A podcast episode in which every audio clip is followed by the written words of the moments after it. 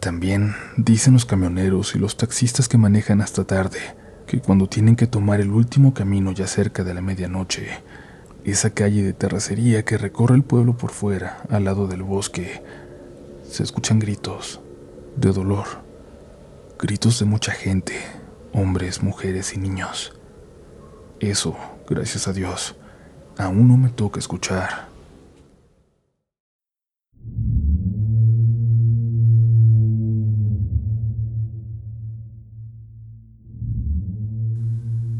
Las leyendas mueren cuando dejamos de contarlas. Espero que estén pasando una muy linda noche, mi querida comunidad, porque acá de este lado estamos listos para hacerla un poquito más terrorífica, intranquila, aterradora.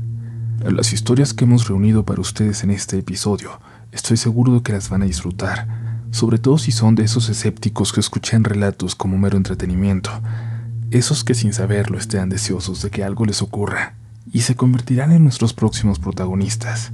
Si por otro lado eres de las personas que creen que ya ha visto una evidencia de lo paranormal, te pedimos que las tomes con mucha precaución, que escuches con discreción y que estés muy atento a los sonidos que escucharás durante los próximos minutos. Si crees escuchar una voz, una puerta que se abre, un murmullo detrás de ti, escucha nuevamente el episodio es muy probable que no es un efecto de sonido agregado por nosotros. Pero te dejamos ya para disfrutar las siguientes historias. Mi nombre es Uriel Reyes y te doy la bienvenida a los siguientes relatos de la noche.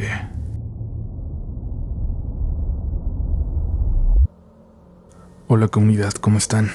Es un gusto por fin poder escribir esta experiencia, ocurrida precisamente por estas fechas hace dos años meses antes de descubrir este programa, de hecho. Disfruto mucho relatos de la noche porque me encantan las leyendas y cómo se transmiten de generación en generación. Y esta historia va precisamente de mi encuentro con una de ellas. Soy profesor de preparatoria aquí en una ciudad pequeñita. Es un pueblo grande, la verdad, y aunque no siempre las clases que me toca impartir se prestan para eso, me gusta mucho hablar de las leyendas de este lugar del valor que tiene que se sigan contando. Sin embargo, no conocía una que se ambienta precisamente en esta preparatoria. Cuando un compañero profesor escuchó a unos ex estudiantes míos que después de clase me abordaron para preguntarme más información sobre una historia de la que les había hablado semestres antes, me dijo que ojalá que no contara sobre la joven de las canchas, porque aún había entre los docentes gente que la había conocido, y no les iba a gustar que se tomara a la ligera su historia. Me tomó por sorpresa, porque yo no conocía absolutamente nada de esa leyenda. Me dijo que él no era el indicado para contármela, pues no conocía el origen, solo lo que llegaban a decir los estudiantes. Si tenías la mala suerte de estar en la escuela en la noche, cuando no quedaba nadie más, era fácil comprobar que la leyenda era cierta. Tenías que subir a los salones de quinto y sexto, los últimos de la escuela. Detrás de ellos ya solo estaban las canchas de básquetbol, iluminadas, y detrás el campo descuidado que en teoría tenía que ser de fútbol, tan grande, tan vacío, tan oscuro. El presupuesto de la escuela no alcanzaba para iluminar algo de esa magnitud, así que solo podía usarse de día. Si subías hasta aquellos salones y entrabas a uno en particular, el último, y te asomabas por la ventana del último lugar, de la última fila, podrías verla.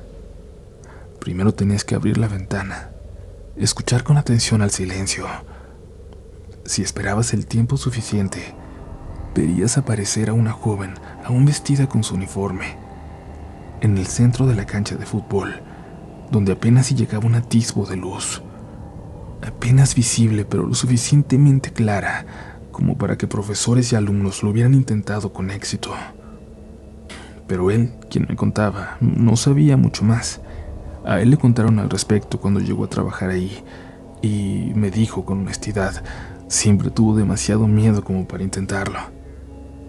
Sobre todo si al final no veía nada y se avergonzara de haber caído en una historia de fantasmas que se aparecen al final de la escuela. Decía que lo único que le faltaría entonces es que se creyera que antes había sido un cementerio o algo así. Yo no quise decirle nada, tampoco aclararle que por los espacios en que eran construidos, en realidad más escuelas de las que creemos, al menos en México, sí están construidas sobre lugares así. Durante los siguientes días me dediqué a investigar más sobre el tema, sobre nuestra propia leyenda, nuestro mito local, pero prácticamente ya nadie lo conocía. Nadie había escuchado al respecto. Hasta me miraban raro al preguntar, seguros de que se trataba de alguna locura mía nada más. Tan solo la maestra de la que me habían advertido. No cuestioné, no le pregunté para no ofenderla. Pero luego el conserje, el primero que le había preguntado, me buscó. Me reiteró que él no sabía nada, pero que le preguntó a su madre, que antes de él se había encargado de la limpieza en la escuela. Ella le confirmó que la leyenda era cierta, y no solo eso, le juró que la vio, le juró que era cierta. También le contó el resto de la historia que no sé si es verdad o producto de la imperfección de la memoria de una persona de 80 años. Sucedió en la primera generación de aquella escuela, al menos así lo recuerda. Eran tan pocos los estudiantes que los profesores y ella los conocían bien a todos.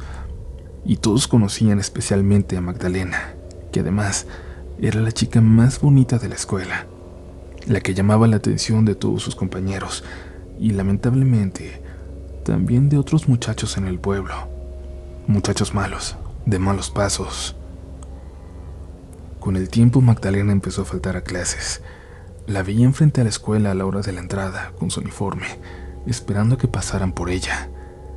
Y luego veían cómo le iban a dejar a la hora de la salida, para que caminara con sus compañeras de regreso a casa. Sus papás la cuidaban mucho, y es que a diferencia de la mayoría de estudiantes ahí, ella no era pobre. Su papá era médico, su mamá administradora de la clínica. A la gente de hecho le sorprendió que hayan inscrito a Magdalena en una preparatoria como esta, cuando fácilmente podían costearse el traslado al pueblo vecino, donde había una escuela privada. Suponen que pensaron que así podrían estar más al pendiente de su hija, pero no fue así. Las ausencias de la joven se hicieron comunes, hasta que un día de tormenta, sus compañeros la vieron desde su salón, desde la última ventana del último salón frente a las canchas. Caía una tormenta que casi no les dejaba escuchar la clase, cuando alguien gritó que Magdalena estaba en las canchas. Y ahí estaba, parada a lo lejos, en la cancha de fútbol. Cuando notó que la veían, que todos sus compañeros habían acercado a la ventana, se fue corriendo hasta salir de la escuela. Se veía rara y nadie entendió por qué andaría mojándose de esa manera a menos que que estuviera escapando de algo. Esa tarde Magdalena no llegó a la salida para caminar con sus amigas de regreso a casa. Por el contrario, todos vieron con dolor a su padre, que esta vez había ido por ella, que buscaba a su hija entre los estudiantes que salían.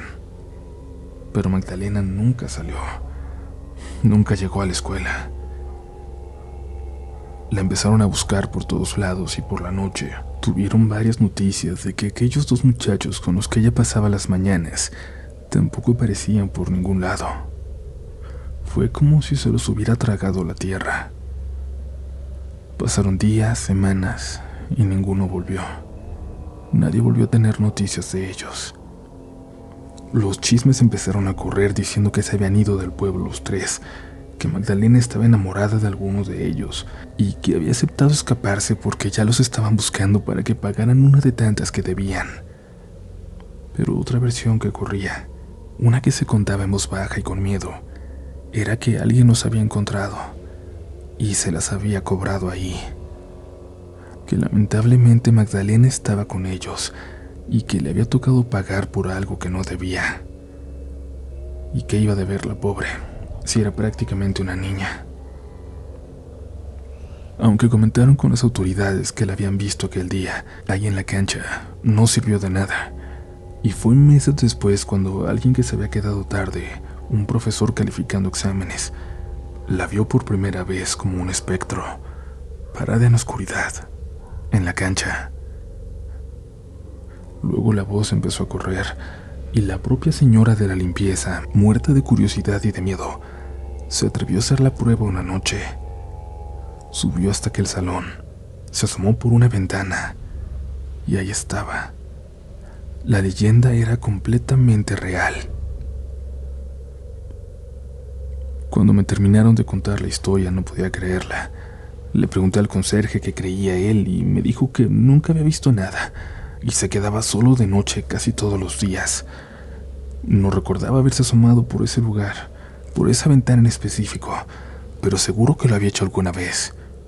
Para él era un lugar muy tranquilo. Para él, la historia eran solo creencias de gente supersticiosa.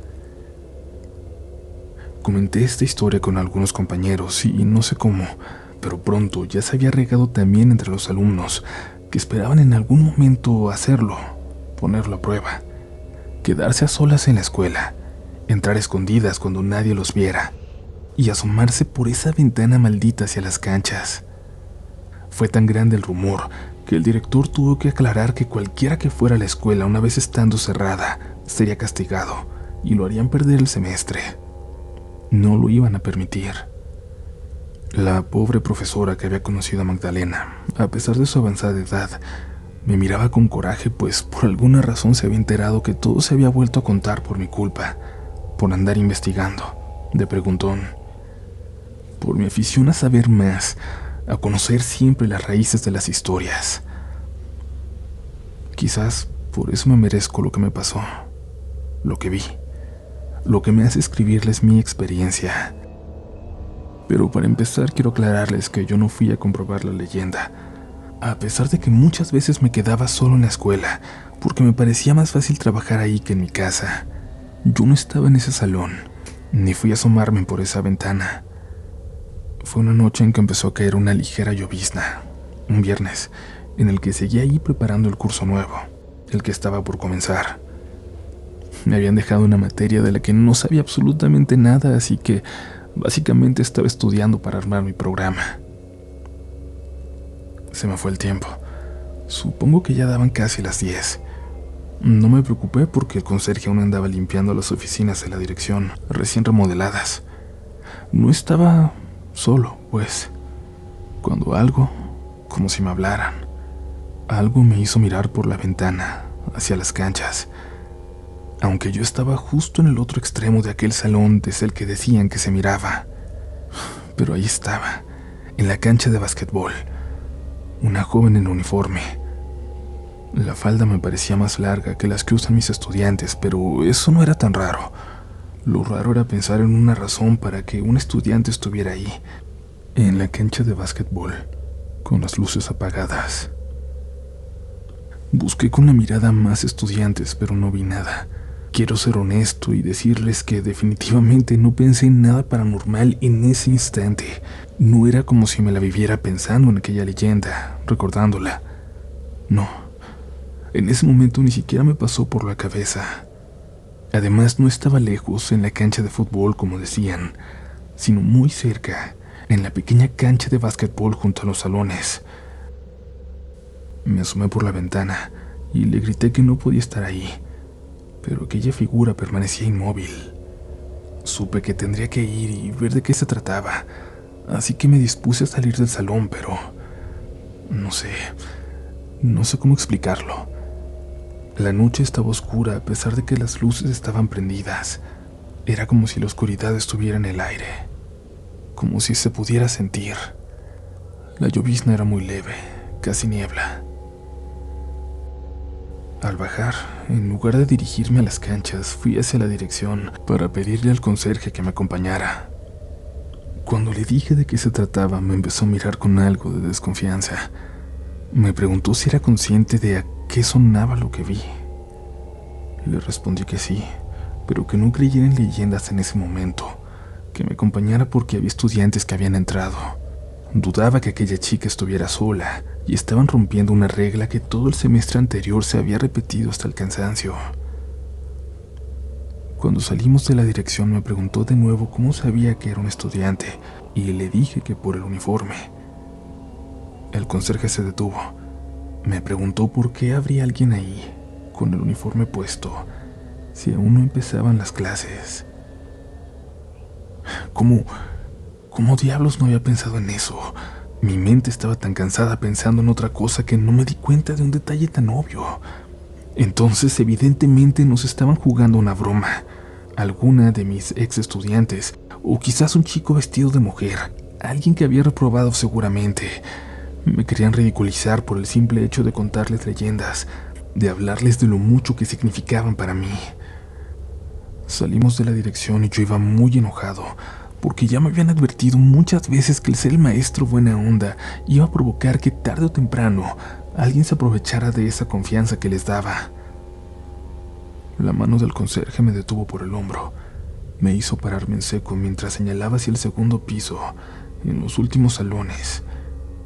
Una joven de uniforme caminaba lentamente, dirigiéndose hasta el último salón. No le veíamos los pies, no alcanzábamos, pero caminaba muy raro. No parecía moverse nada en su cuerpo. Su cabeza no subía ligeramente con cada paso como es normal. La única forma de explicárselos es pidiéndoles que se imaginen cómo se ve alguien cuando va parado en una de esas bandas caminadoras del aeropuerto. Ella avanzaba así, pero no se movía. Ese simple detalle me pareció sumamente aterrador. Los dos teníamos mucho miedo, aunque yo insistía en que todo debía ser una broma, más para convencerme a mí que para convencerlo a él, pero dándonos valor al ser dos, decidimos ir a ver de quién se trataba. Atravesamos el patio central para subir a toda prisa hacia los salones. Los dos por instinto, por algo que no entendemos, nos detuvimos al llegar al pasillo por donde la acabábamos de ver. No dijimos nada, pero nos detuvimos. Nos quedamos ahí parados, cada uno esperando que fuera el otro el que tomara la iniciativa. Pero era evidente que me correspondía a mí, porque además apenas un momento atrás yo estaba convencido de que todo se trataba de una broma macabra. Vale, vamos a ver, le dije y caminé. El conserje me siguió de cerca. El extremo del pasillo se veía oscuro. La puerta, la puerta abierta de aquel salón, la evidencia de que alguien había entrado a pesar de que todas las puertas tenían llave a esa hora, nos hacía saber que no se trataba de nuestra imaginación. Había alguien ahí, y nosotros paso a paso nos acercábamos. Pero quien sea, lo que sea que había entrado en ese salón, ya no estaba cuando nosotros llegamos. O no le pudimos ver porque, de alguna forma, de una forma que no sé explicar, se sentía una presencia, como en un escalofrío. Me puse a gritar como loco hacia afuera, gritándole que ya los había visto, que ya sabía quiénes eran y los íbamos a expulsar. Gritaba al aire a los supuestos estudiantes que me habían jugado una broma, aunque ya para estas alturas ni siquiera yo lo creía. Sin embargo, me desahogaba gritar. Me confortaba pensar que de alguna forma todo se trataba de una broma nada más, que no acababa de ver un fantasma, que no acababa de ver algo paranormal. Y es que a pesar de ser un amante de las leyendas, siempre me sentí más escéptico que creyente. Pero esa noche vi algo. Lo vimos. Una joven de piel blanca y pelo lacio, muy, muy lacio, de uniforme, caminando por el pasillo casi como si flotara. Y no fue la última vez que se vio.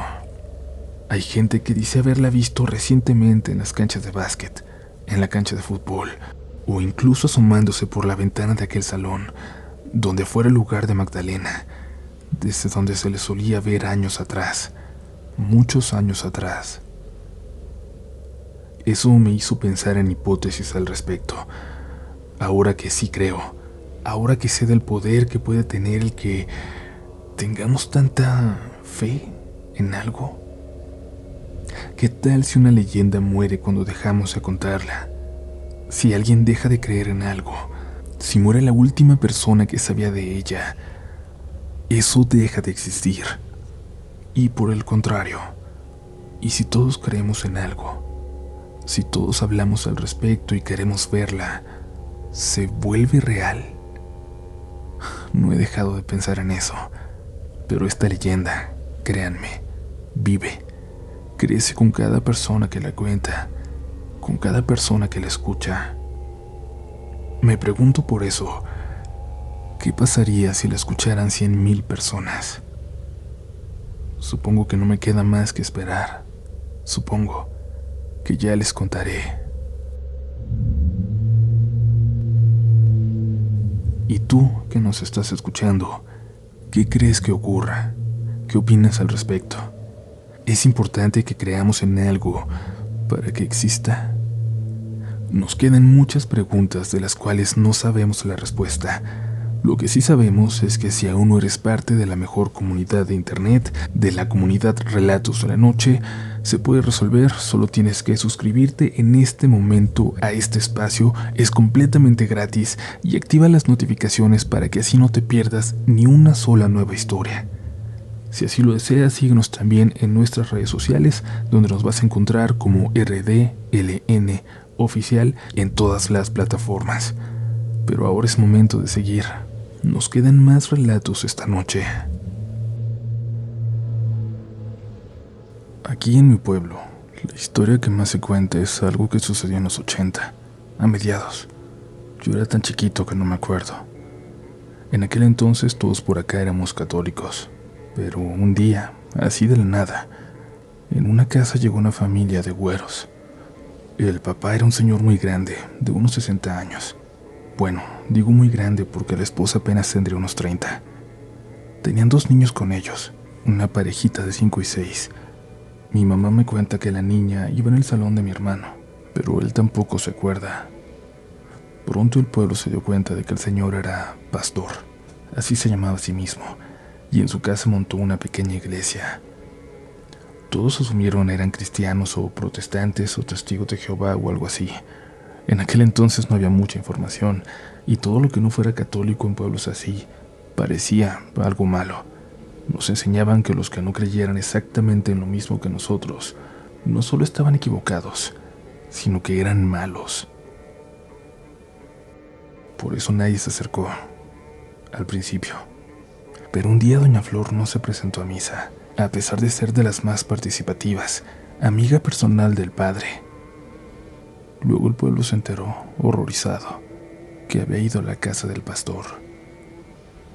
De lo que sí me acuerdo es de pasar caminando a misa de la mano de mi mamá y escuchar que de esa casa salían cánticos alegres pero extraños. Primero del pastor y su familia y doña Flor, pero luego también acudió don César y su esposa, luego la señora Estela y su familia, luego tanta gente que nadie entendía cómo cabían todos ahí dentro. El pastor, que antes era tímido y callado y no convivía con mucha gente en el pueblo, se volvió diferente. Paseaba sonriente por todos lados, se metía en las conversaciones de la gente, caminaba por las calles como si fuera dueño del pueblo. Yo lo recuerdo muy poco. Siempre volteaba la mirada porque daba miedo flaco, alto, de pelo blanco, con una sonrisa que asqueaba por lo amarillo de los dientes. Pero recuerdo con especial terror una ocasión muy especial. Estábamos en la tienda de los señores Ortega, una de las más antiguas que recuerdo. Hace mucho que ya no está. Cuando era niño me gustaba ir porque don Abelino, el que la atendía, siempre me regalaba una paleta por ayudarle a mi mamá. Aquella ocasión mi mamá estaba pidiendo carne en la parte del fondo de la tienda, donde estaba la carnicería, y yo estaba en un pasillo donde tenían algunos juguetillos baratos que me gustaba ver. De pronto me di cuenta que el pastor, que aquel hombre que tanto me aterraba, estaba ahí y me estaba viendo. Me sonreía con esos horribles dientes amarillos. Cuando don Abelino se dio cuenta, se acercó. Le preguntó que qué se le ofrecía y él le dijo que solo iba a comprar juguetes, todos los juguetes de la tienda. Los tomó sin dejar de verme, sin dejar de sonreírme y se los llevó. En la caja se encontró con nosotros de nuevo y le dijo a mi mamá que nos esperaba en su iglesia. Ella ni siquiera le contestó, No me acuerdo de mucho más. Yo simplemente recuerdo que de un día para otro, aquella casa, aquella iglesia, estaba vacía y no volví a ver al pastor. A su familia tampoco, pero ellos no los recuerdo bien. Supongo que los vi, pero no se quedaron marcados en mi memoria. Con el tiempo, al crecer, me enteré de lo que en verdad ocurrió. Que aquella familia no fue la única que desapareció aquella noche. Cuentan que a la primera que vieron dirigirse hacia aquella casa, un domingo en la noche, ya pasadas de las 10, fue a Doña Flor. La viejita iba caminando toda de negro, con un velo que le ocultaba la cara. Una cara roja, completamente roja. La gente que la vio de cerca, que le preguntó a dónde iba a esas horas, dicen que la cara y las manos parecían estar cubiertas de sangre seca. Ella respondió que iba con su pastor, que tenían una cita importante, que esa noche vendría él a conocerles. La gente pensó que con él se refería a aquel viejo horrible, aunque, aunque no tiene sentido. Si él estaba todas las noches ahí. Y luego de negro y con las caras manchadas también, vieron pasar hacia allá a don César y su esposa, a doña Estela y su familia, a toda la gente del pueblo que se había acercado a esa nueva iglesia tan extraña, que cerraba siempre sus puertas durante la misa. Dicen que a la medianoche Dejaron la iglesia y caminaron hacia el bosque, y nunca salieron de él. Cuando supe eso, entendí otra leyenda del pueblo, que se refiere a lo mismo, una que yo conocía sin saber de quiénes hablaba. Cuando caminamos por el bosque, como yo hago cuando quiero cortar camino hacia la escuela, a veces se escuchan cosas extrañas, moscas, el sonido de muchas moscas cerca, pero tan fuerte que casi ensordece. Cuando eso pasa, dicen que es porque los muertos andan cerca. Aquellos muertos que en alma quedaron atrapados en el bosque para siempre. Eso sí lo he escuchado. Y desde que sé a qué se refieren, me da más miedo que antes. También dicen los camioneros y los taxistas que manejan hasta tarde que cuando tienen que tomar el último camino ya cerca de la medianoche, esa calle de terracería que recorre el pueblo por fuera, al lado del bosque, se escuchan gritos de dolor, gritos de mucha gente, hombres, mujeres y niños. Eso, gracias a Dios, aún no me toca escuchar. Lo que encontraron en la iglesia cuando la gente del pueblo fue a buscar a los vecinos desaparecidos fue macabro. No me atrevo a repetir esos horrores. Solo puedo decir que era evidente que aquel culto era indudablemente satánico. Que lo que ocurrió aquella medianoche en que desaparecieron todos fue una misa para Lucifer.